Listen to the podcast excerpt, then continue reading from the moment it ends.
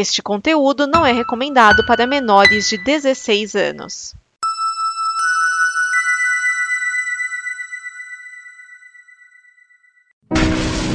Olha só o que eu achei! Livre das conversas malditas! O Necronome conversa! Vamos abrir!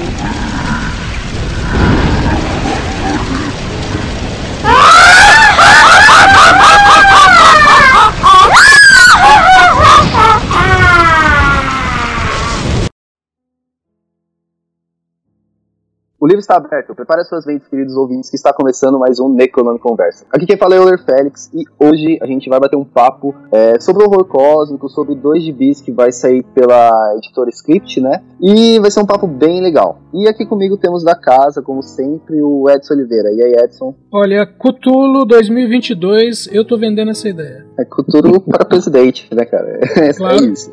Tá, é, é, do jeito que está, seria bem melhor que ele chegasse, né? É, temos também o João Paulo. E aí, João? Boa noite. É, vou declarar só boa noite mesmo. temos da editora Script o Douglas Freitas. Tudo bem, Douglas? Tudo bem, tudo bem. Horror, horror.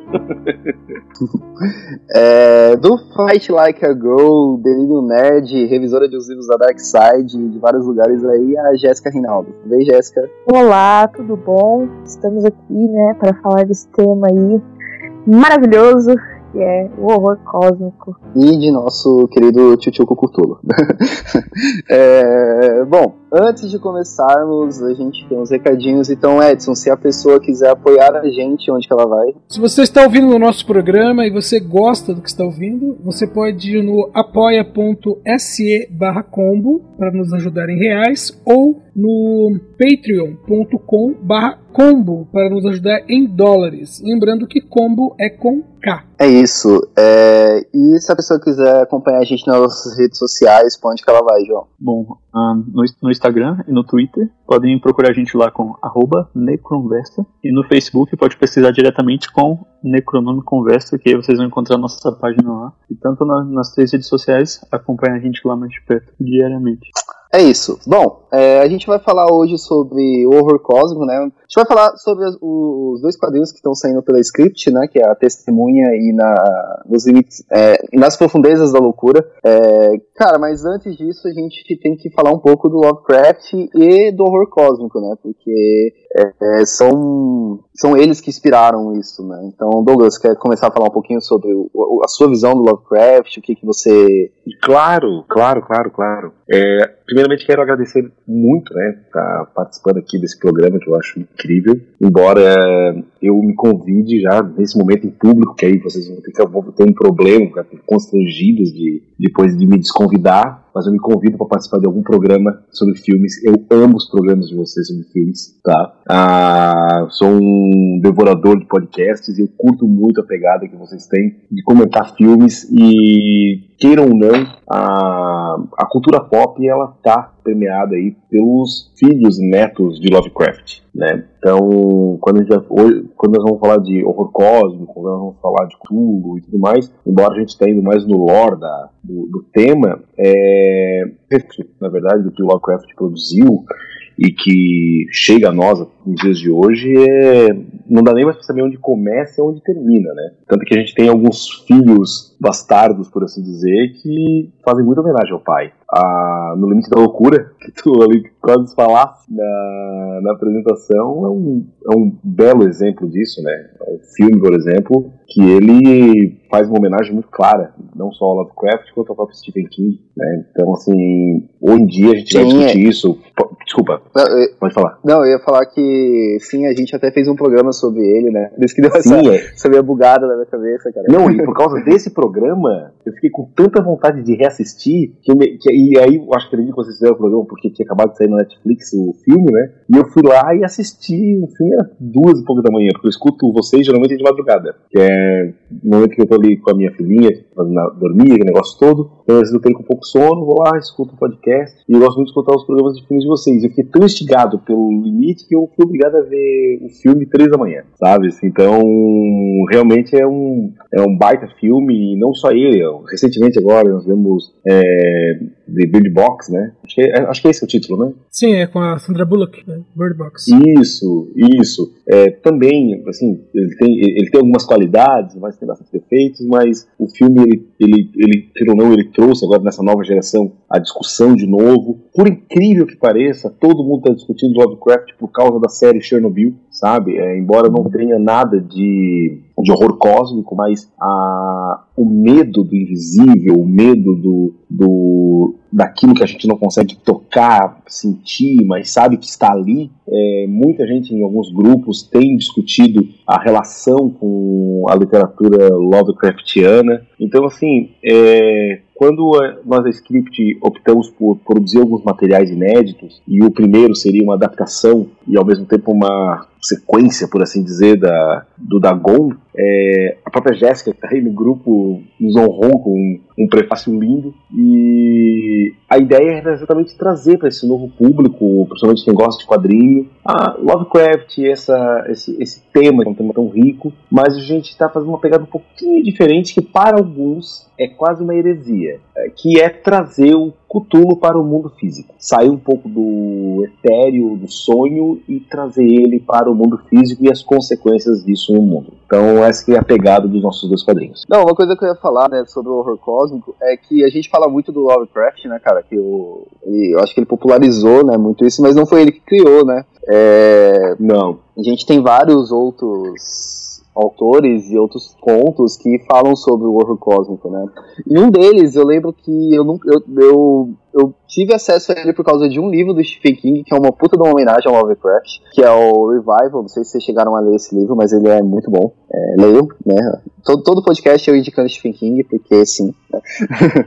é, Revival do Stephen King, ele faz uma homenagem ao Lovecraft e a Mary Shelley, né, que ele traz as questões do, do, da eletricidade e tal, e ele deixa isso claro no, prefácio dele. E ele fala que um livro que um, livro que ele leu e que deixou ele aterrorizado quando era criança é o Gandhi Deus Pan do Arthur Marquin. E eu nunca li, e eu queria saber de vocês se vocês já leram. É, falar também de outros autores que falam sobre o horror também, é, que é, que é interessante. Né? O Lovecraft é foda, né? Tipo, em termos de de, da, da, escrita dele, né? A gente já falou, né, no, no programa 10, né, no, todas as contradições, né, que não dá para passar pano pro Lovecraft, né, evidentemente, mas é, ele é muito foda em termos de escrita dele, né, cara? Eu acho que, que ele popularizou isso, mas tem outros autores que também falaram sobre isso e que também são bons, né? Então eu queria que vocês falassem um pouco também. Eu, eu queria citar o, o Robert. Howard, né, que foi o, é, é o criador do Conan, né? ou melhor, o escritor do Conan, né? Que na cabeça dele o Conan realmente existia, né? É, e o, inclusive ele foi contemporâneo do, Lovecraft, chegaram a trocar cartas, inclusive. E, e ele, é, até nas histórias mesmo do, do Conan, do Bram McMorn, deixa eu ver quem mais, do Kull, né, o Conquistador, ele chega a citar né, é, seres que remetem ao, aos antigos, né? Que tem, que tem muito a ver com o, horror cósmico do Lovecraft, né? Só que uh, ali é adaptado tanto para né, para era iboriana, como depois também na, na, época do Salomon Kane, né? Que já é na, na época dos puritanos ali no, na, na América recém-formada. E, e meu, é, é, é bacana é, ver isso, no caso do Robert E. Howard, justamente como ele fazia essa troca de cartas com Lovecraft, é como se você tivesse uma expansão né, do, do tema, né? Por isso eu acho bem bacana. Eu ia citar o Algernon Blackwood e o Ambrose Bierce, que são anteriores ao Lovecraft, que não é exatamente horror cósmico, mas eles são, assim, eles né, iniciaram uma coisa na, na Weird Fiction. O Algernon Blackwood eu tô lendo a primeira vez agora, Os Salgueiros, e é um baita livro de Weird Fiction, você não entende muito bem o que tá acontecendo, nem os personagens entendem muito bem o que tá acontecendo, então remete muito a uma coisa de, de Lovecraft, sabe, de tentar é, entender é, diante do, da natureza, a pequenez humana, e eu acho que isso é muito legal. Uma das coisas do Lovecraft que eu gosto bastante na, na dentro do, do, horror cósmico é essa coisa, né, da inferência do humano perante a, ao universo. E o Ambrose Bierce, né, ele basicamente ele criou a ideia do Carcosa antes do Chambers até, e né, o Chambers foi o escritor de Rei Amarelo, também foi uma grande inspiração pro Lovecraft, então eu acho que são tipo dois autores que têm muito de, de, de tem muito a ampliar esse universo do Lovecraft que vieram antes dele e que ajudaram ele próprio a moldar toda essa ideia, né, de cosmic horror, de weird fiction e tal. Que apesar dele ter sido assim, tipo, um dos grandes nomes, tiveram, né, como o Will já citou, tiveram alguns antes dele. E eu gosto muito do, do Ambrose Bierce porque, assim, as histórias dele são semelhantes entre si, mas fala também um pouco dessa coisa de a gente não sabe para onde a gente tá indo, tipo, é, sumir é muito fácil, sumir do mapa, sumir para as pessoas da sua convivência é muito fácil. E também me remete um pouco a essa coisa do Lovecraft de, ai, para onde estamos indo todos, né? Então, são, são dois autores muito bons que, tipo, eu deixaria de recomendação para né, ampliar essa, essa, essa ideia, essa estrutura aí de, da história do Lovecraft. É, uma coisa que eu ia perguntar para vocês, né, é, vocês estão citando outros, a gente consegue achar é, esses livros fáceis aqui, tipo, foram republicados, ou é só indo correndo atrás de sebo, essas coisas assim? Antes de vocês responderem, Douglas multa o Vivo Fora então, também. é, só isso, é, podem falando. então, o All Non Blackwood ele foi lançado recentemente pela Piro, então tem ele em português. Infelizmente, o Ambrose Bierce, ele dá para achar no Kindle. É, se eu não me engano, a Balão Editorial lançou um dos contos dele, que é o Habitante de Carcosa. Eu acho que tem algumas outras coisas em português que eu não sei de qual editora que é. Eles estão em domínio público, né? Tipo, tanto o Algernon quanto o Ambrose, mas em inglês. Em português tem o Habitante de Carcosa e tem os Salgueiros do Blackwood, que são fáceis assim de achar no próprio Kindle mesmo. Mas se a pessoa tiver facilidade em ler inglês, estão todos em domínio público. É, o próprio Rei de Amarelo ele tem é, publicação recente no Brasil, acho que é de 2014, se não me engano, 2013, 2014. Tem, então é uma edição relativamente recente no Brasil. E fora isso, tem uma publicação do Robert. Howard, também relativamente recente, justamente falando da, das histórias de, de horror e, e, também histórias, não só horror, né, das criações dele, mas também de horror cósmico. É, outra coisa que a gente comentou aqui, né, que é, que é importante também, é que uma das características do horror cósmico é o fato de que nós, seres humanos, não somos nada perante ao que existe aí, né, cara. É, o Lovecraft ele deixa isso muito bem claro, acho que no, no primeiro ou no segundo parágrafo mesmo do, do, do, chamado de Cthulhu, né, cara, que se a gente juntasse todos os conhecimentos que a gente tem, né, que cada conhecimento é um, um pedaço do quebra-cabeça, quebra se a gente juntasse tudo isso, a única coisa que a gente teria era loucura, né. E e o horror cósmico ele tem muito disso, né, cara? De que não somos nada e somos mero acaso. Podemos morrer a qualquer momento se alguma criatura maior assim desejar, né? É, é, é como se a existência humana fosse apenas uma permissão dos antigos, né? Eles estiveram aqui, eles certamente voltarão, e enquanto isso, né, o ser humano existe. Mas, é, como eu sempre digo nas histórias do Lovecraft, tem aquela situação da inevitabilidade, né? Que a maioria dos contos é alguém contando uma história, ou seja, a história já aconteceu, você não tem como impedir, né? E, e, dentro disso, o horror cósmico do Lovecraft é, é, assim, meu, a humanidade ela tá fadada à destruição. Uma coisa que eu vejo assim que é muito, muito interessante na leitura do Lovecraft, eu acho que e acaba se destacando em relação aos outros autores, é por como todo mundo aqui já levantou, assim, a Lovecraft, ele, na verdade, ele seguiu uma linha que já estava sendo percorrida por outros autores que vieram antes dele, e, e, ele fez uma coisa bastante interessante, que era o fato de que ele entendeu que aquela propriedade intelectual, por assim dizer, não era dele. Ele quis compartilhar e ele pediu que esses amigos de cartas, né, é, utilizassem o seu, seu panteão. E o que foi interessante é porque, assim como todo mito, ele não tem um, uma regra é, específica dizendo como funciona e tudo mais. Então, assim, ó, como é, é uma. Ele, ele, ele compartilhou todo esse conteúdo com, com seus colegas de cartas e tudo mais, a, assim como todo mito, ele não, é, ele não tem uma regra. Por exemplo, quando vai estudar mitologia grega, mitologia romana, nórdica, existem pequenas contradições. Ah, tem hora que determinado personagem é irmão de outro, tem hora que ele é filho, tem hora que ele tem uma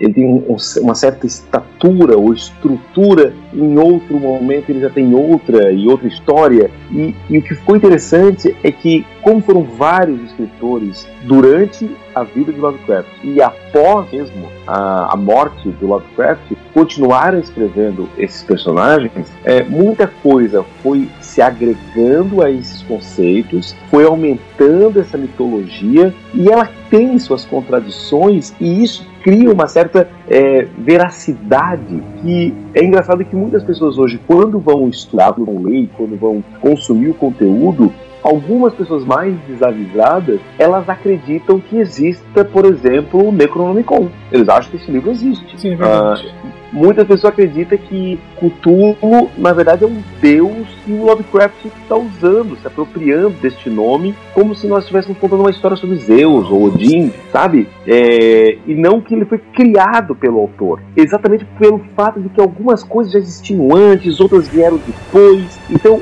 o que é, é, é essa, essa salada criou, na verdade, um panteão e uma riqueza que hoje ele permeia o inconsciente coletivo como outras, outros conceitos e outras deidades, por assim dizer, milenares. E se nós pararmos para pensar, nós estamos falando de algo de pouco mais de um século. Sim. Então é um, é um feito incrível. É, o próprio Dagon mesmo, né, dele é inspirado em um antigo deus semita, né, então ele foi usando coisas que ele criou com coisas que já existem mesmo. É, O, o Dagon ele é, ele é citado. Bom, ele é citado uma vez, né? Posso dizer assim, na, na- especificamente na história do Sansão, livro de Juízes. É, mas alguns estudiosos acreditam que ele também é, seria citado no livro de Jonas. Que como o Jonas é cuspido por uma baleia, né? Ou melhor, um peixe gigante. é, e a cidade para onde ele vai acredita, né? Quando ele chega lá é, pregando a, a destruição da cidade, mas avisando que se se arrependerem, a cidade não vai ser destruída, né? Que é Nínive. E as pessoas acreditam nele, né? Então falou assim, ó, provavelmente eles adoravam Dagon, e por ter ali um homem que saiu da boca de um peixe, né? Pô, Pô, com certeza foi Dagon quem trouxe ele. Olha aí, depois tem uma, uma crossover aí da, da, da script da, da- dos, do, dos gibis da, da linha da, da Bíblia, do terror bíblico, com o Lovecraft. Aí, ó. Já, olha aí, Douglas, já, já tô- já estamos vendo já que. Fazer um Cthulhu jogando tipo de jogo. ó, já tem um título, já tem um título, Sansão contra os filhos de Cthulhu. é verdade. O chamado de Sansão. Chama a Assunção. Muito bom. É, mas. É, cara, uma coisa que, que é consenso, assim, né? Que, cara, a gente vê Lovecraft hoje em vários lugares, né, cara? É, uma coisa que, que voltou, assim, muito, principalmente, foi por causa do Rick Mori, né? Porque o Rick Mori, ele tem muito da questão do, do, do, do horror cósmico, né, cara? Das coisas que, que estão além, né, da, da nossa capacidade, não só de entender, mas de enfrentar, né? É que o Rick, ele enfrenta qualquer coisa, né? Mas tá bom. Nada, nada como uma garrafa de vodka pra resolver os problemas. Bom, é, o Rick Mori, na verdade, é é uma costura gigante de trocentas referências pop, né? Mas, é, meu, filmes. Aliás, eu costumo dizer tem a história do, do Lovecraft, que é aquela do canto da parede, né? Que o rapaz que chega na. Ele aluga um quarto, né? E num canto de- de- é, definido da, da parede é como se ali houvesse uma passagem para um umbral, né? Então, cara, quando você consegue tirar terror de um canto escuro numa parede, cara, Qualquer filme de terror, de terror que veio depois disso bebeu na força dele. É verdade. Agora, um ponto assim que se perdeu que eu vejo, e aí eu acho que eu gostaria que talvez a Jéssica pudesse falar um pouquinho sobre isso, é sobre a pessoa do Lovecraft. É porque no final das contas a gente acaba é, elogiando tanto o que ele criou, mas ele como pessoa era alguém bastante problemático, principalmente nos dias de hoje. É, Um ser humano de bosta, né? Um ser humano de merda, exatamente. É, Jéssica, o que tu acha sobre o Lovecraft como pessoa? Olha, eu sou a primeira a descer o cacete, né? Deus, Deus, tem uma coisa que eu gosto. né? É, não, no, Certíssimo. no próprio- da, da sua própria. No seu próprio prefácio, né? Você já desce o cacete nele lá, né? Então, é, não, é uma coisa que é assim, é inerente a mim, gente. Então, mas é, é, assim, apesar de todo falar que era uma coisa natural, porque era uh, a época dele, não sei o que lá, etc. Eu ainda tenho, tipo, meus dois pés atrás com esse discurso, porque existia já muita discussão sobre isso, sabe? E o pessoal tenta tanto passar pano de que ele era uma pessoa ruim que acham os argumentos absurdos. E não, ele era uma pessoa ruim, tipo, ele foi uma pessoa ruim por muito tempo. Assim, durante toda a vida. É, abrandou um pouco durante a época do casamento dele, né? Que foi uma grande surpresa ele ter se casado com uma mulher judia. E, e, né, todo mundo ficou, ó, como isso é possível? Porque ele era uma pessoa que odiava basicamente todos, né? Apesar dele ter, assim, um pouco mais de ódio com pessoas orientais, né, do Oriente, etc., ele não gostava de ninguém, basicamente. Ele teve uma vida complicada, né? A gente vê isso no, no documentário do. Eu me esqueci agora do nome. Que tem o Neil Gaiman, tem Guilherme Doutor, etc. Só que não, é, é uma coisa que a gente não pode esquecer, que apesar dele ser um, um escritor que ele, né, ele reuniu muitas coisas e transformou uma parte do horror que a gente utiliza muito hoje, ele era uma pessoa péssima. É uma coisa que a gente tem que criticar sempre. E sobre isso eu acho que é muito legal uma coisa que foi feita recentemente, duas na verdade, que eu vou comentar. Uma delas é a Balada do Blackstone, do Victor Lavalle, que é um autor maravilhoso. Ele é negro e ele pegou e transformou Horror em Red Hook numa história de um protagonista negro. E ficou maravilhosa. É um livro sensacional, saiu pela Morro Branco também de fácil acesso aqui no Brasil. E ano que vem vai estrear Lovecraft Country, que quem tá no, no projeto é o próprio Jordan Peele. Então, assim, eu acho sempre importante que a gente tenha em mente que ele era uma pessoa horrível e os trabalhos dele realmente são muito importantes, mas que dá pra pegar isso e transformar, sabe? Não é porque o trabalho dele é importante que a gente vai continuar utilizando somente isso. A gente pode pegar o trabalho dele, que é muito bom, e criticar, mas ao mesmo tempo construir em cima disso. Eu acho que é importante a gente ter essa noção, sabe? Que ele fez coisas legais e que dá pra usar essas coisas legais. Não precisa ficar insistindo na figura do Lovecraft. Porque, apesar dele ter criado tudo isso e ter se apropriado de tantas coisas, é, ainda assim a gente não pode deixar esquecer, sabe? É uma crítica que tem que estar sempre na nossa cabeça. Com certeza. É, Você fez É, uma coisa que, que- Não, uma coisa que não dá mais é ficar nessa de, ah, ele era um homem de seu tempo, né? Não, cara. Nossa, Não. eu não aguento, eu não suporto esse diálogo. Nossa, sabe, eu, eu, isso-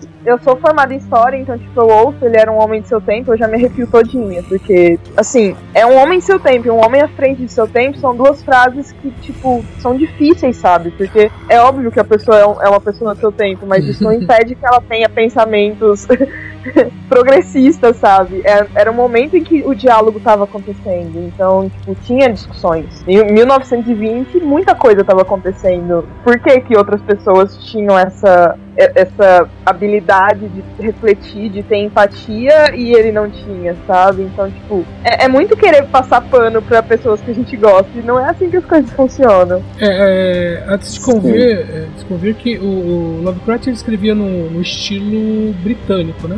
no estilo inglês. E convenhamos que a Inglaterra, naquela época, já era bem mais avançada socialmente do que os Estados Unidos, né? até com relação a, a relação social né, entre brancos e negros, que na Inglaterra era aceito de boa, enquanto que nos Estados Unidos era proibido. Né? Então, é uma coisa absurda. A gente, a, fazer uma ponte rapidão assim, pra, embora a gente não fugir muito do tema, mas é algo que é importantíssimo ser falado. Se daqui a 20 anos alguém fizer uma, um raio-x dos tweets e das postagens no Facebook, Instagram e as opiniões dadas nos últimos cinco anos, é, não é muito diferente do que Lovecraft falava, sabe? E aí vamos dizer o quê? Que as pessoas que falaram as bobagens que estão falando hoje em dia eram pessoas do seu tempo, entende? É, Eu acho- infelizmente, Eu acho que ele estaria nadando de braçada agora, feliz sim, com, com o mundo sim. atual. Ele estaria uma das pessoas mais eh, batendo palma, sabe? É isso aí, Sim, galera. Ele, ele, ele- estaria se sentindo abraçado Sim, por sim. muita gente, por muita gente. Então, assim,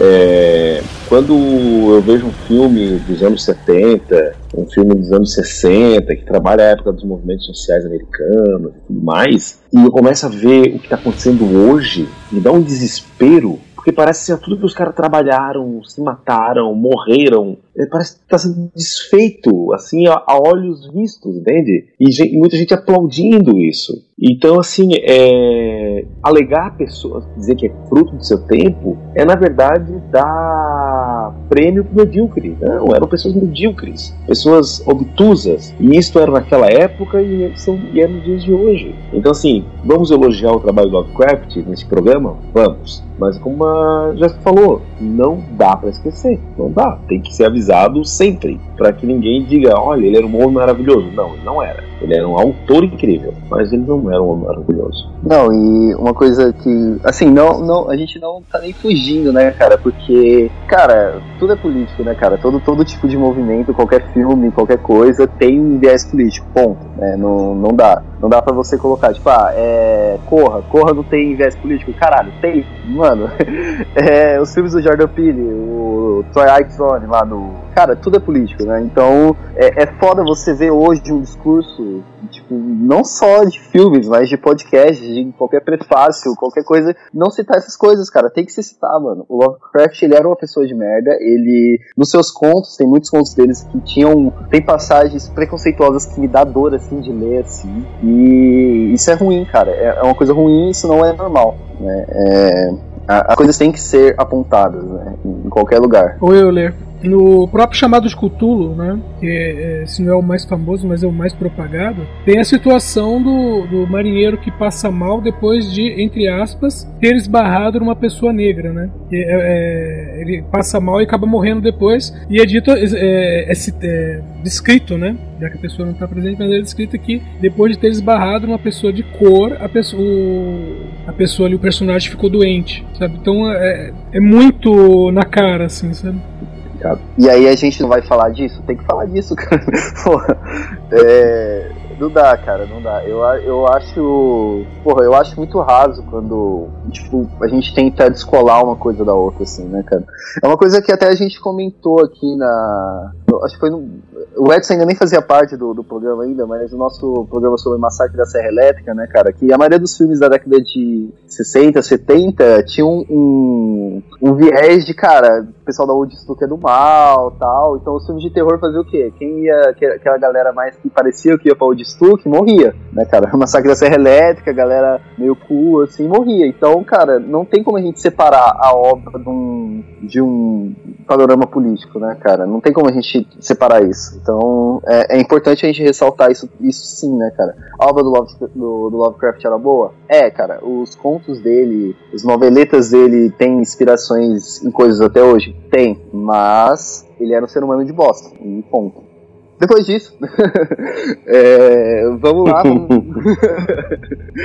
É, bom, vocês querem falar um pouco mais sobre o horror cósmico? Vocês querem já passar pra gente discutir um pouco do- dos quadrinhos? O que, que vocês acham? Falou, decida.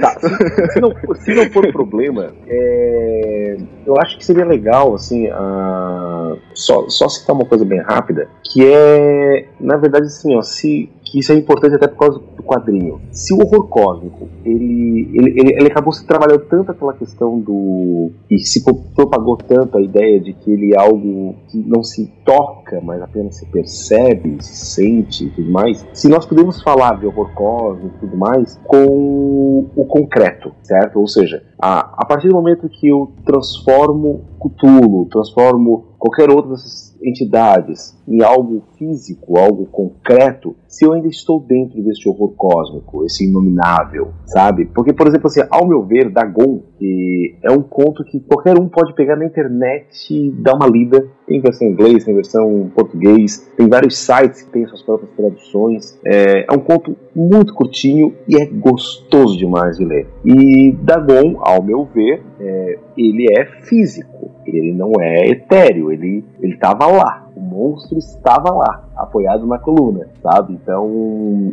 para mim, sempre o horror cósmico e, e, e o que Lovecraft escrevia, ele permitia essas duas coisas: permitia o físico e permitia o etéreo. Até porque, embora Cthulhu esteja, esteja jazendo lá em Relie, ele tem a influência dele na nossa realidade através dos sonhos e tudo mais, só que ele fisicamente está dormindo. Então, quer dizer, Cthulhu existe, ele está lá. Então, me parece sempre que pode-se dialogar entre o físico e o etéreo dentro do horror cósmico. Mas muita gente entende que se transformar no etéreo vira filme de monstro, vira livro de monstro e deixa de ser horror cósmico. E eu queria jogar para vocês. O que, vocês acham a respeito? Eu dá pra misturar os dois bem. Eu acho até que isso é, pode ser visto na, no ciclo dos sonhos do próprio Lovecraft, que, sei lá, os gatos de Utah, por exemplo, é tudo muito etéreo, mas é tudo muito físico. Tipo, os gatos estão lá. os gatos estão saltando E nos telhados. que conto legal. Quem ele é maltrata- maltratou animal tem que se fuder.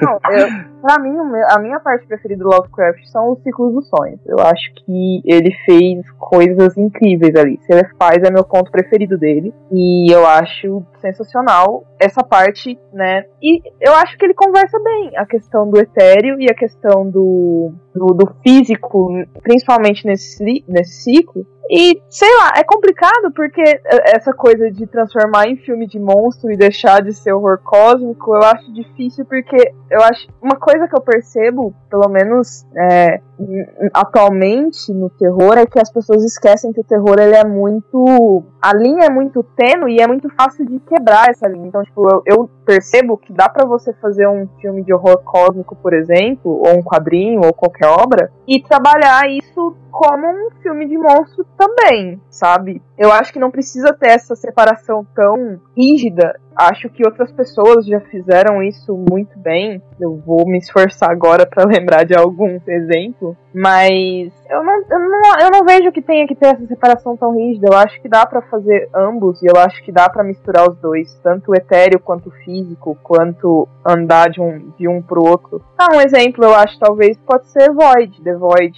filme. Nossa, ele é aterrorizante. Dá pra dizer que é um filme de monstro e dá pra dizer que é um filme de horror cósmico. É, se aquela criatura do final não for um monstro, eu acho que eu tô vendo um filme de monstro errado.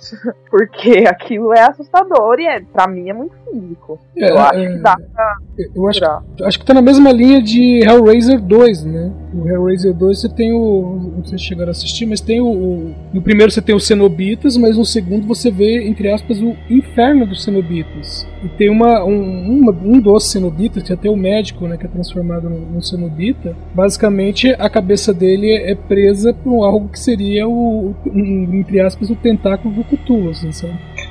Agora, na- nos contos do Lovecraft mesmo, tem um que eu sempre lembro, que é o, o modelo de Pickman, que é justamente, né, um, no caso, quem da onde parte o conto, é um rapaz que está elogiando o Pickman, que é um, um pintor né, que pinta horrores indescritíveis. Né? E aí ele vai acompanhando, vai acompanhar o Pickman, o estúdio dele, e vamos dizer assim, cada quando mais fundo ele vai no estúdio, mais realista e mais horroroso são, são as obras, né? mais horrorosas são as obras. Até que na última sala está o modelo do Pickman, que é uma, uma criatura, né? Que tá lá e o Pickman simplesmente tá pintando. Tem um quadro incompleto e a criatura lá do lado.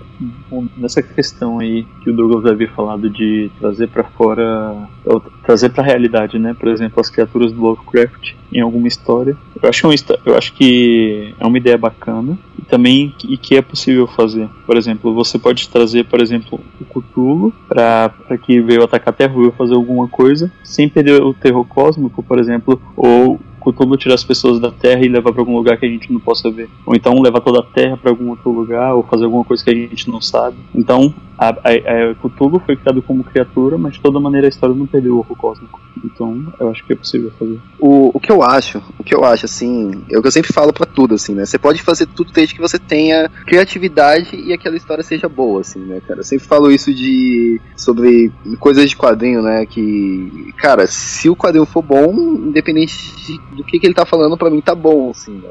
Então, cara, você trazer isso pro. trazer as criaturas, né, do, do Lovecraft, trazer essa parada do horror cósmico um pouco mais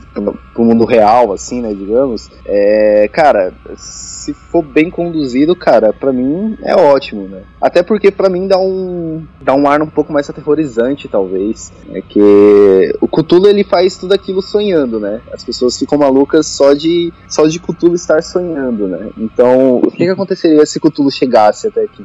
Então, eu acho que isso é, um, é algo que, que dá pra se desenvolver bem, né? Não, eu não vejo nenhuma heresia, nenhum problema em trazer é, essa questão cósmica para o mundo real, assim.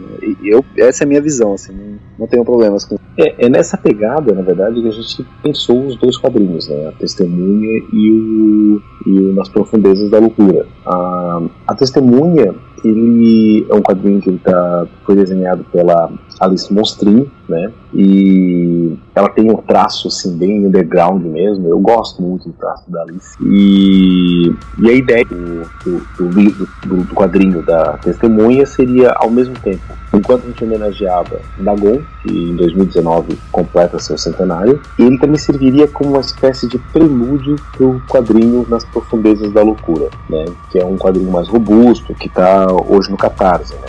Quem estiver escutando a gente no mês de julho ou agosto de 2019, ele vai estar no Catarse. Após esse período, aí estará na Amazon. E é um quadrinho que aí ele já entra realmente nessa questão do retorno de Cthulhu, essa profecia do retorno de Cthulhu, Cthulhu voltando realmente agora para a Terra. E a gente fez, na verdade, uma, um cruzamento, de certa maneira, com alguns textos bíblicos. Porque a própria Bíblia fala né, que a grande besta emergeria do mar. Então a gente usou essa ideia da primeira besta e a própria Bíblia diz, diz que haveria uma segunda besta, que essa seria o anticristo, né? E o número dessa besta seria 666. Então nós mi- misturamos um pouco de Lovecraft com Apóstolo João e fizemos, na verdade, Nas Profundezas da Loucura, onde Cthulhu volta, é, não é spoiler, porque isso já está tanto está, está nas ilustrações que a gente tem divulgado na internet. Ah, é, Yogo Sothoth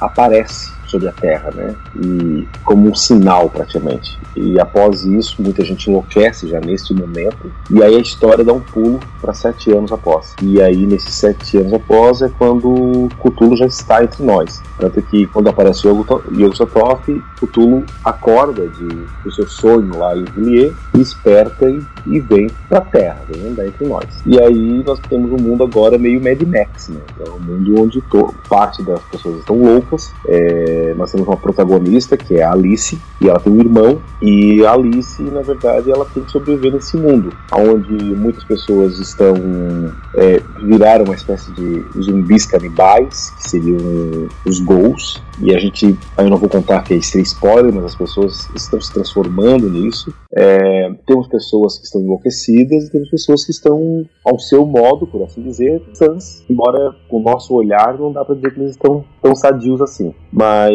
então este a história vai se passar neste universo, né? E aí este quadrinho nas profundezas é desenhado pela Mauri Filho. Então uma arte muito realista, ele escolheu uma paleta de cores que ele adota do início ao final do quadrinho. Então tá ficando um quadrinho muito, muito lindo. Era que ele tenha saído no mês de maio de 2019, mas o tempo que ele está dispensando em cada página é absurdo, assim. Então, é, nós, eu cheguei, aí eu conversei com os apoiadores na época do Catarse que estavam nesse projeto. Falei, gente, ó, mandei as páginas. Pessoal, nós vamos ter que atrasar porque eu não posso fazer o Amauri fazer mais rápido. Tá ficando muito lindo cada página, cada página veio um pôster praticamente. Então vamos deixar ele trabalhar. E aí todo mundo topou, vamos lá. E aí nós, tanto que nós relançamos o projeto no Catarse, é, exatamente porque com base na, no prazo que o Amauri deu. E aí lançamos várias páginas. No projeto do Catarse tem as páginas. Então mesmo quem escutar o programa depois do é, já ter sido lançado, é só dar um pulinho no Catarse que fica perene, né, o link, que vai estar aqui na descrição. E aí a, dá para ter uma noção do, da, da, qualidade do trabalho que a Mauri está fazendo. Assim. Cada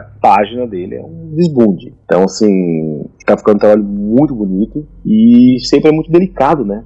Tocar em uma, um personagem tão icônico quanto o Cthulhu. Então, até a própria concepção de como seria o Cthulhu, ah, como seriam os gols, como seria essa sociedade pós-apocalíptica. Então, assim, tá ficando um trabalho assim, muito, muito bonito mesmo. Tá dando muito orgulho de ver esse trabalho sendo construído evoluído e com essa temática, né? Então, assim, tá bem legal. Bacana. É, Douglas, diga uma coisa. A intenção de vocês é transformar esse Nas Profundezas da Loucura numa série é, depois é, é, mas aí incluir é, outros desenhistas, outros autores, cada um com a sua ideia? Ou vocês têm uma ideia básica já e, vamos dizer, uma construção de um universo para que seja respeitado? Como é que vocês estão trabalhando isso? É, na verdade, assim, ó, a gente está a gente tem a gente está fazendo alguns fizemos alguns convites, a gente já tem um, um, grupo de pessoas que vão fazer agora ano que vem um quadrinho novo e temos nomes assim incríveis como Salvador Sanz, é, Danilo Beruti. Wagner William, é, a Shairin,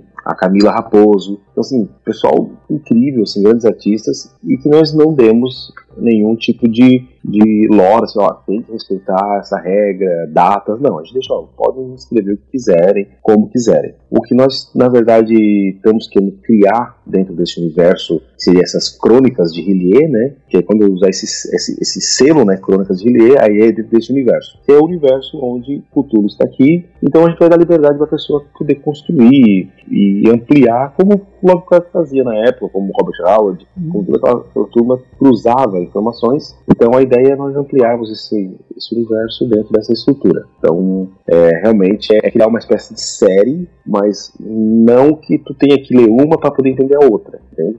É, elas vão ser sempre histórias fechadas, histórias onde a pessoa tem início, meio e fim, mas ela está dentro desse universo compartilhado, por assim dizer. É, é só fazer uma, uma, uma citação ao quadrinho A Testemunha, né? O desenho da Alice, né? Alice Mostrinho. Isso da Alice. É, que eu achei muito bacana. Primeiro, a questão uh, de sombra, luz e sombra, que ela, ela, usou um tratamento preto e branco, né? É, ficou muito bacana. Algumas coisas mostrando, por exemplo, a, o crescimento do personagem que está contando a história, mostrando ele criança, né? E o avô com a boina, né? E aí mais tarde, uh, tipo a criança que tem um cabelo branco ali, loiro, né? Seria loiro, mostra alguém adulto de cabelo loiro e um, uma pessoa encarquilhada com a mesma boina. Então, é, a maneira como ela tratou isso. E o detalhe também, né, da, do bisavô, né, mostrado na história, quando ele está no, no bote, e o bote salva-vidas tem o formato de um esquife, né? Que é, é, eu até olhei assim a primeira vez, não, eu falei, pode ser que seja apenas a maneira como ela desenhou nesse ponto, mas eu reparei que nos outros quadrinhos ela continuava assim, né? Tipo, o bot é uma esquife, né? tipo, ele está a caminho da morte. Eu achei muito interessante. Não, a narrativa da Alice é incrível, assim, ela é uma quadrinista maravilhosa, ela tem uma série que é Bad Omen, que é uma série de lobisomens muito legal. Assim, eu sou um grande fã da Alice, eu acho uma quadrinista de mão cheia. Falando um pouco sobre a testemunha, né? Uhum. Ela é uma ela é uma releitura, né? Não, ela, ela conta o que aconteceu no, no conto da Gon, né? Que só uma sinopse bem rápida aqui, né, do que, é o conto do Agon. Ele conta a história de um viajante, uma, uma pessoa que estava num navio, né, em plena Primeira Guerra Mundial, se não me engano, certo? Sim. É, esse navio é tomado e essa pessoa ela consegue fugir e ela consegue fugir de barco, né? Pega um barco e foge e fica a deriva. andando, é. a deriva, né? andando, né? Andando Jesus, né? Fica solto no mar é, até de repente, né? Nesse, porque nisso ele dorme e acorda, dorme e acorda. E numa dessas que ele acorda, ele o barco meio que parou num lugar que a, princípio é lama, né? No caso é a ilha de Hillier que tá que emergiu do mar. Sim, é, e o, isso consegue. O quadrinho consegue mostrar bem rapidinho, né? No, as primeiras páginas já é isso bem rápido. E tem uma releitura de. Acho que é o neto dessa pessoa, neto ou bisneto. É, bisneto. Né, bisneto. Isso é bem interessante. Seriam três, gera, três gerações na frente. Então traria para os dias de hoje. É, é como se a carta que o avô deixou era como o item mais importante para a família. Uhum. E o interessante é que ele, que o, que o personagem que está contando a história, que é o bisneto, ele começa ser acometido pelos sonhos que o, que o bisavô tinha, né? O, o bisavô ele começa a sonhar, porque ele, ele é, acorda, né? Com o barco encalhado nessa ilha, e aí ele vê ali o, né, o, vários monolitos, né? E ele vê né, o, o Cthulhu emergindo por trás de um dos monolitos. E aí ele volta pro barco, só que nisso ele desmaia e quando ele acorda ele já tá no hospital, ele nem sabe como é que chegou lá. E depois ele é acometido por sonhos. Então enquanto ele tá escrevendo, é porque esses sonhos vão se tornando cada vez mais realistas e ele entende que algo está vindo. Então as últimas palavras dele é justamente ele olhando para a porta e algo vindo através da porta. E aí o, o, o bisneto ele começa a ter os mesmos sonhos que o, que o bisavô, né, que o protagonista original teve. Então você relê, é, você, ao mesmo tempo é a mesma história, mas você está colocando ela agora, né? É, é, isso também eu achei meio bacana. Que não é a história recontada, é a mesma história, só que agora você tem né, a terceira geração da família sofrendo o, os efeitos daquilo que o avô, do que o bisavô viu. Então, era isso que eu ia, que eu ia falar, né, cara? A gente tem. Ela é recontada e ela é, cara, bem. Deixa. É, é ela é realmente o começo, né, da. A, a passo introdutório, né, pra pro novo gibi, né, que o Douglas acabou de falar. E, cara, dá uma puta de uma curiosidade de ver o que, que vai acontecer, né, depois. Eu fiquei bem curioso pra, pra ter o quadrinho depois. É, porque a, a, os contos do Lovecraft, né, que envolvem as várias camadas do horror, é, é uma, é, são, a maioria são coisas que, não todos, mas a maioria são coisas que estão, é, vamos dizer assim, isoladas naquela pessoa que está contando a história, ou em pessoas próximas, né, aquele que está contando a história. Muitos poucos contos têm aquela grandiosidade de dizer eles vão voltar e o mundo inteiro vai sofrer as consequências. Mas do jeito que é contada né, é, é, essa história né, no conto A Testemunha, é, você vê essa coisa né, que a princípio seria pequena, isolada para uma pessoa, essa coisa crescendo ao passar pelas gerações. Né? A coisa está vindo, a coisa já está. É, é aquela é a questão da é a brincadeira da criação do universo. O, o, o Lovecraft, né, entre aspas, deu, deu start para um universo e agora ele está sendo extrapolado. É que outros autores teriam universos a serem extrapolados, tirando Stephen King, tá, Euler? Por favor. Não, até outros contos do, do próprio Lovecraft mesmo, né? Quais, né? Nesse sentido. Mas, porra, Stephen King pode fazer o que ele quiser, que eu vou gostar. É isso. Então, desculpa, Edson. Não, sou fã dele também. Mas, eu, eu, eu tô sentindo vou... a Jéssica um pouco calada. Jéssica, que autor que você gostaria de ter um universo criado e compartilhado? Nossa, gente, essa pergunta é muito difícil. Eu acho que eu não posso também responder Stephen King, né? Já foi vetado por eu, eu acho. Não, não tá vetado. Já foi vetado. É que o Stephen já foi King, vetado pra ele. Stephen King é muito fácil. Ele, meio que os contos, os contos e livros dele já, já são meio que já se conversam. É, então. É que, poxa, é uma pergunta realmente eu não sei, talvez. Ups, nossa, que pergunta. Não sei, eu gostaria talvez. É porque ela já faleceu, né? Então isso é complicado, mas eu gostaria de ver algo no sentido da Shirley Jackson, talvez. Um, né, a Casa da Colina e é, a Loteria, que eu acho que é o conto dela que saiu mais recente, também tem Sempre Vivemos no Castelo, eu acho que seria interessante se houvesse um tipo de universo expandido através disso. Só que a, a Shirley Jackson tem essa coisa do Lovecraft que, que, que você comentou de ser muito fechado nos personagens, sabe? Então, tipo, a não ser que fosse feito alguma coisa como foi feito no quadrinho da testemunha, eu acho que seria mais difícil, porque são, são personagens muito em si mesmos, eles se encerram demais em si. Mas, pelo menos eu tô tendo o, a, a, o prazer de ver isso sendo ampliado pela mão do Mike Flanagan na, no, no, na série, né? Que ele fez a Maldição da Casa da Colina e agora ele vai fazer de A Volta do Parafuso. Então, já tá me deixando feliz nesse sentido. Mas eu não sei de autor assim que eu gostaria de ver o universo ampliado. É, acho difícil responder. Porque, não sei, eu, eu responderia realmente Stephen King, eu acho.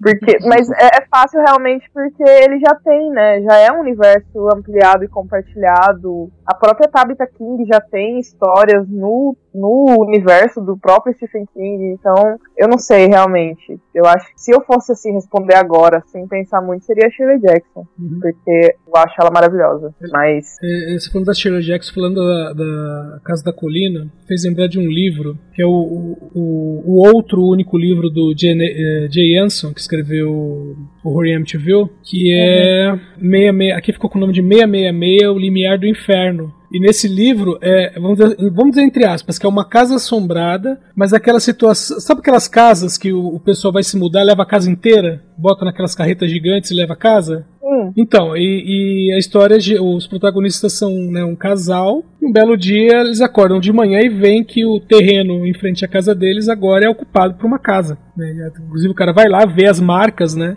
E aí ele vê que a casa foi trazida tal. Aí ele fala, pô, mas como fizeram isso, né? E a gente nem percebeu, né? Foi praticamente de um dia para o outro. E, e aí tem toda a história ali envolvendo o casal e outros personagens. E ao final da história, mostra a mesma casa eh, que, foi, que ela foi levada para um outro lugar, entendeu? Então é uma casa assombrada itinerante. É uma casa assombrada delivery, né? Adorei. Eu nunca tinha pensado nessa possibilidade. Porque eu tava mesmo ontem falando no Twitter sobre casas assombradas. Que eu acho que é um dos subgêneros mais legais no terror. E... Mas casas assombradas deliveries eu acho que é, é nova. Eu acho que eu vou atrás desse livro porque me interessou. Dá pra procurar. Ver É, essa possibilidade. a história é interessante. Da mobilidade.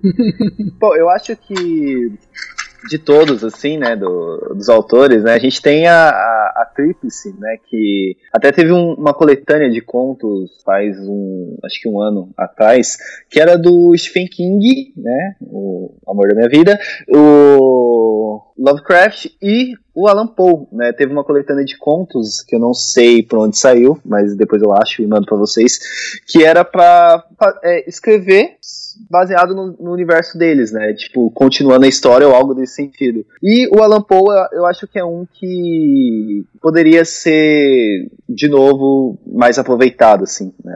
As coisas que ele escreveu, assim, eu acho que tem muita coisa boa. E ele é uma pessoa que eu acho que, um autor, né, que, que poderia também ser, ser bem aproveitado. É, o, o- Edgar Allan Poe pra- praticamente é, já tem um universo expandido que, por exemplo, o Dupin dele é o Sherlock Holmes, né? O detetive que ele criou, né? Que aparece nos Eu não sabia disso. Ah, os assassinatos da Rua Morgue, o, Uhum. o personagem, né, que é o, o Dupin. Meu, é- é- ele é praticamente Sherlock Holmes. Ele, ele faz as dedu- deduções exatamente como Sherlock Holmes. Ele tem. É, um- eu sempre achei essa semelhança, mas nunca tinha parado pra pensar dessa maneira, é verdade? As, as, as deduções mais absurdas, né? É. Eu acho sensacional, porque eu olho assim o do Pan e falo, cara, o que, que você tá falando?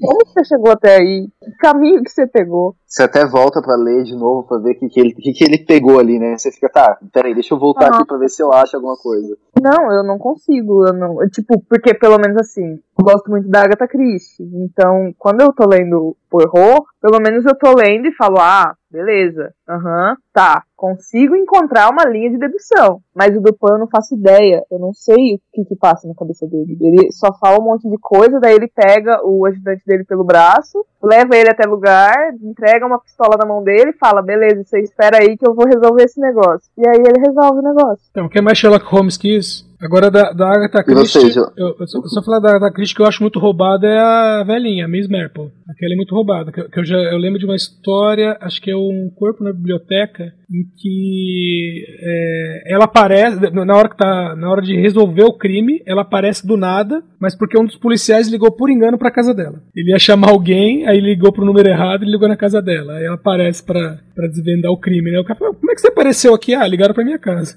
Mas, e você, João? É, tem algum autor que você acha Então, legal? sim, sim. Eu tava aqui pensando, eu também tava, tava pensando também no Alan Poe. É, eu acho que, por exemplo, nos contos dele, nas histórias, é, tem, um- tem um conteúdo muito grande que pode ser, por exemplo, aproveitado para fazer um HQ, ia ficar muito bacana. Ia ser. É, também, por exemplo, com a, quando eu vou ler um conto do Edgar Allan Poe, eu tenho que ler ele umas quatro vezes pra poder entender. E aí, porque é muito difícil. Então, por exemplo, se fizer um quadrinho dele, e aí você vai vendo o quadrinho e lendo, e aí você vai ter um entendimento mais fácil da história. Então, ia ser muito bacana também por esses dois sentidos. Compreensível. Fez lembrar que eu li uma história. É, eu- eu li uma história. Que revista que era? Acho que é a revista Espectro. Meu, foi em foi 78 ou 79 que eu li essa história. Chamava Subway Stop. Que é o- um personagem que tá todo perdido. Justamente a história começa no metrô. E ele tá perdido. E de repente você percebe que ele é um personagem perdido dentro das histórias do Poe. Então ele tá procurando pela irmã, que supostamente está morta. É, ao mesmo tempo em que tem um corvo perseguindo ele. Ele é, foi tratado no consultório do Dr. Caligari. E, e no final ele percebe que ele é um personagem do Poe. E é uma. Aí a história, as histórias eh, são uma mistura da queda da casa de Usha com o gato preto, mais o corvo. O corvo fica, fica o tempo todo junto com ele. Eu, eu lembro que eu era moleque, li isso aí. Aí realmente eu não entendi nada. Aí depois, adolescente, fui reler. Aí ah, tá, agora eu entendi. Que legal, cara, eu nem conhecia. Se tiver depois como passar. Eu, eu acho que eu, você eu acho que eu tenho um scan disso em algum lugar. Eu vou, vou achar aqui e passo pra você. ignorou. Tem um quadrinho que saiu pela Panini há uns anos atrás e que se ele saísse por agora, eu acho que ele teria uma outra pegada no, no mercado, digamos assim. É, tem um que tá agora, que é o Providence, que é, que é dentro do universo do Lovecraft e que faz parte do mesmo universo de um outro quadrinho que saiu uns anos atrás, que é o Neonomicon. Sim, do Alan é Moore, né? Do Alan Moore. Sim, todos eles são do Alan Moore, são, são maravilhosos, todos eles. Sendo que o Neonomicon eu acho incrível e tem umas criaturas meio. é, não, não, não vou contar porque senão vai ser spoiler. Mas tem um quadrinho que, que eu queria indicar, na verdade, dá pra encontrar em sebos. Uma dica que eu dou pra todo mundo é utilizar a, o estante virtual. É, toda vez que eu vou comprar um quadrinho, eu sempre jogo no estante virtual pra ver se eu não acho antes alguma coisa lá. Ele muitas vezes é mais barato que tu comprar no Mercado Livre. Geralmente quadrinhos usados e livros usados também. E o quadrinho que eu quero indicar é um quadrinho que é. Ele faz uma metalinguagem muito semelhante ao que tu acabasse de, de- indicar sobre o, o Alan Poe. Ele, ele pega o, Alan, o Lovecraft, ele faz uma biografia do Lovecraft. Então, esse quadrinho já é legal porque tu tens uma biografia do Lovecraft. Porém, ele faz uma, uma metalinguagem como se tudo que o Lovecraft criou realmente existisse. Então, por exemplo, o Lovecraft, na verdade, ele estava escrevendo experiências que ele teve. E é muito interessante porque o, o Necronomicon existe e ele foi herdado do pai dele, por isso que o pai dele estava enlouquecido. E na vida real, o pai dele realmente enlouqueceu. E a mãe do Lovecraft também enlouqueceu e piorou muito de um certo período da vida.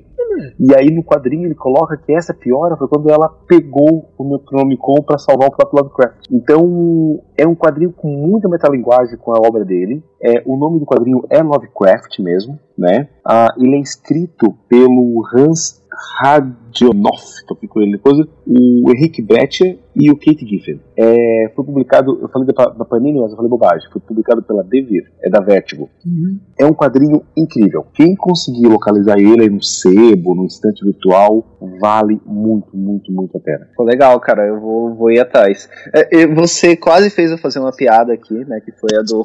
Na hora que você falou do Alan Moore, eu ia falar que o, o o Edson zoou falando que eu não podia falar do Stephen King, mas o Alan Moore foi. Eu acho que ele foi até mais copi... ele foi até mais copiado do que o Stephen King hoje, né, cara? Mais, mais homenageado, né? Se bem que o Alan Moore ele copiou basicamente tudo da literatura do, da, da, da, da- do século XIX, mas tá bom, né, cara? É, Alan Moore é Alan Moore.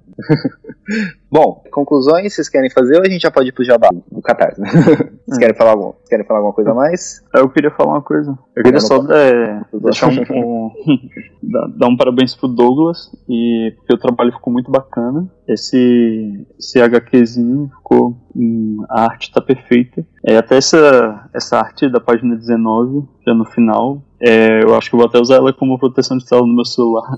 ela ficou muito bonita. E é isso, parabenizar o trabalho de vocês, ficou muito legal. Parabéns. É, cara, é, eu já tinha falado na primeira vez que o Douglas veio aqui, né, cara? É, é muito importante ter uma editora como a Script, né? É muito importante ter uma editora, ter editoras, né, que falem de terror, né, que, que publiquem terror. Tem a Dark Side aí, que tem a Soma de Letras que não tá, tá publicando Stephen King e, e a Shirley, né, que é a Shirley Jackson, que a Jéssica Citou. citou aí, né? É, cara, eu acho que, pô, é muito importante ter isso aqui, né, cara? Que, pô, tem conteúdo muito legal de terror, né, cara? Tem muito conteúdo bom que a gente não tem acesso aqui, né? Por exemplo, o, o próprio livro da Tabitha King, né, cara, que saiu pela Dark Side, tinha saído uma edição aqui e não saiu mais nada. Então, pô, é muito importante que tragam essas coisas pra cá. E não só a Dark Side, mas a Script, ela tem, porra, muita importância e eu acho que é, cara, é vital ter esse trabalho aqui. Então, parabenizar todos.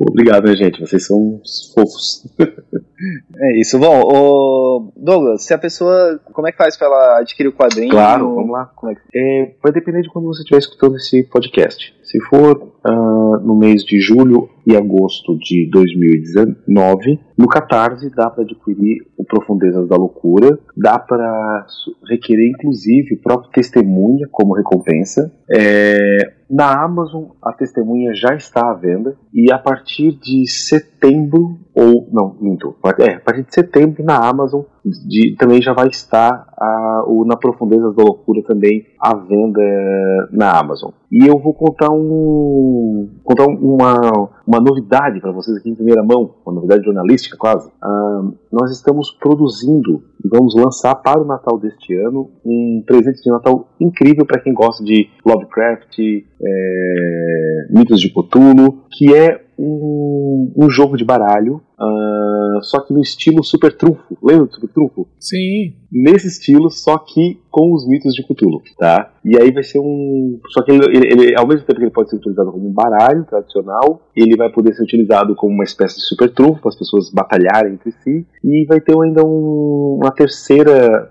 é, utilidade, que é uma coisa mais, é, digamos assim, informativa e, e educativa, que vai ser, na verdade, mini. com alguns verbetes para cada um dos personagens, com conceito, primeira aparição e tal. Então vai ser um negócio bem legal de colecionador, ah, com artes de vários artistas convidados que vão estar desenhando vários personagens do universo de Lovecraft. Eu eu quero saber se nos quesitos tipo força, velocidade, se vai ter o quesito viscosidade também. Esse, esse, esse nós tínhamos até conversado sobre isso, mas a gente não vai botar. Não vai botar porque não vai criar, vai criar muita piada ruim para alguns personagens. Muito bom, muito legal. Vou, vou querer sim, que vai ser, vai ser uma boa. Manda aí pra vocês. muito bom. É, Jéssica, você quer deixar algum recado, falar alguma coisa antes de encerrarmos? Não, eu só gostaria mesmo de agradecer, gente. Obrigada pelo convite. É sempre bom, é sempre bom falar sobre o terrorcinho, né? É, falar sobre. E descer o cacete no Lovecraft também é sempre um Muito importante, né? Se, se vocês precisarem, inclusive, eu posso mandar áudios exaltada. Faço isso bastante. Mas muito obrigada pelo convite. E isso aí, é, a Script tem feito um trabalho muito legal. Eu tô acompanhando os lançamentos e é, é engraçado porque, tipo, todo dia é uma novidade, né? Todo dia um, um catarse eu acho sensacional. E tem que movimentar mesmo. E só queria também falar que a arte da Alice Monstrinha é sensacional. Eu sou muito fã do trabalho dela e foi, tipo, uma honra enorme escrever o prefácio de A Testemunha. Eu achei incrível de verdade. E o quadrinho tá sensacional e comprem o quadrinho. E comprem as coisas da script também. E é isso, basicamente. O jabá que eu tô fazendo, na verdade, é pra script. É isso. Bom, então. Bom, vamos encerrar então, né, cara? É, Edson, se a pessoa quiser encontrar você, ela vai aonde? Bom, aqui na Combo vocês podem me encontrar no. D- além do Necrono Conversa, né? Me encontram no DN às segundas-feiras, às quartas-feiras no DN Premiers, falando das estreias de cinema. E nos fins de semana me encontram no td1p.com, lá no podcast falando de filme ruim. Que é bom, né? É bom, é bom, gosto muito também. É, João, suas redes sociais, qualquer? Bom, ah, pra quem quiser me encontrar, tô lá no Twitter, é arroba rsjoaopaulo, ou no Twitter ou no Instagram. Ah, pra as páginas do Necronômico Conversa, tanto no Twitter quanto no Instagram, é arroba Necronversa, e no Facebook também procurando Necronômico Conversa. Aí, galera, eu só queria deixar uma indicação de um filme que eu vi hoje. É, hoje eu assisti à tarde um filme do Pink Floyd, do, do The Wall, que é o álbum, Então ele é um filme muito bacana e faz um, faz um questionamento político muito grande. E super indico aí pra esses tempos aí que a gente tá passando. E é muito bom, só pra indicar mesmo. Demorou. É, Jéssica, onde as pessoas te encontram, os lugares onde você está. Eu tô em lugar demais, então eu vou deixar aqui. Se vocês quiserem me encontrar onde eu reúno tudo isso, é em todas as redes sociais da Capira Jéssica. É só me procurar. E de- Instagram e Twitter são os lugares que eu mais deixo assim o que eu tô fazendo, porque às vezes eu faço muita coisa e eu fico meio perdida. É difícil passar os nomes e tudo, então me procurem no Twitter e no Instagram que é mais fácil de, de concentração de, de conteúdo por ali. Beleza. E Douglas, suas redes sociais, a script, fala aí pra gente. É facinho, é arroba script com K, R, I, P, mudo e T, underline editora, ou no Facebook, que é Script Editora, que vai nos encontrar lá, né? Temos o próprio site, que é editorescript.com.br. Então a gente está uma editora nova aí, a gente começou faz um ano e meio aí mais ou menos. E a gente está com bastante gás aí para fazer muita coisa legal. Estamos com uma equipe muito boa e a gente tem que estar aceitando parcerias, queremos conhecer gente legal é, e cada vez mais assim pessoas como vocês assim que abrem espaço, né, para esse tipo de divulgação é o que faz tudo valer a pena, faz realmente a gente ter muito tesão aí para a coisa crescer e cada vez mais aí nós aumentarmos aí a nona arte. Também estamos agora com alguns projetos muito legais. Esse, essa, essa semana da, dessa gravação, por exemplo, está encerrando um projeto no script nosso lindíssimo, que é um livro que é Mulheres e Quadrinhos. Vai ser o primeiro livro assim que nós vamos discutir sobre a atuação da mulher no quadrinho brasileiro. Então, um livro com quase 500 páginas, não mais de 500 páginas, na verdade. É um livro lindo mesmo. É, eu acho que não vai dar mais tempo do pessoal apoiar quando sair o programa, já vai ter encerrado. É, então, assim, são esse tipo de projetos que dá muito, muita paixão de trabalhar nessa área. É, realmente é um, é um prazer. É um prazer mesmo. Bom, é, eu vocês me encontram lá no Twitter com arroba Felix. É, tô no lugar nenhum.net, onde eu coloco várias resenhas de livros e filmes que eu assisto. E eu vou começar a escrever no Cinepop, Cinetop, mas eu ainda não escrevi, então é isso. Provavelmente semana que vem eu escrever alguma coisa. é isso. É, bom, eu queria agradecer muito a participação de vocês, tanto a Jéssica quanto o Douglas. Vocês sabem que eu curto muito o trabalho de vocês dois. É, cara, Douglas, muito obrigado mesmo por ter participado, porque. Eu que agradeço. Cara, foi, foi uma parceria que a gente fez lá na Necromante e que eu fico muito feliz, né? Tanto pelo por ter te conhecido, né? Por ter conhecido a script, quanto pelo esse voto de confiança que vocês deram na gente, né? Que é muito legal. Imagina. E Muito obrigado mesmo, muito obrigado, Jéssica. Você sabe também que eu curto muito o seu tampo. Então, cara, obrigado mesmo por terem participado. E eu queria também agradecer a todo mundo que tá indicando a gente nas redes sociais. Que, cara, pra, pra mim, assim, né, que comecei esse projeto no ano passado, eu fico muito feliz, assim, cara, de ver a gente crescer assim um pouquinho, de ver todo mundo indicando a gente, eu fico muito feliz mesmo. Então, só gostaria de deixar um obrigado a todos. É, é, isso. Então, gente, a gente vai encerrar o livro por aqui, vamos fechar o livro. Até a próxima semana. E é isso, gente. Um beijo pra vocês, um beijo no coração de todo mundo. Tchau. tchau. tchau, tchau, tchau, tchau.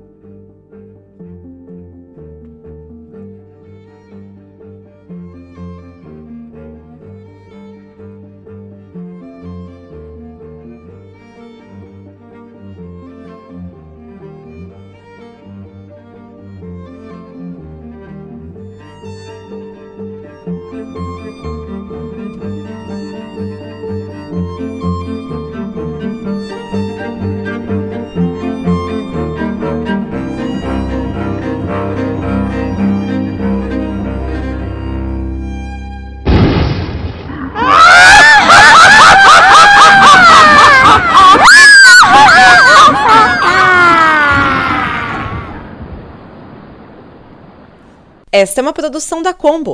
Confira todo o conteúdo do amanhã em nosso site comboconteúdo.com.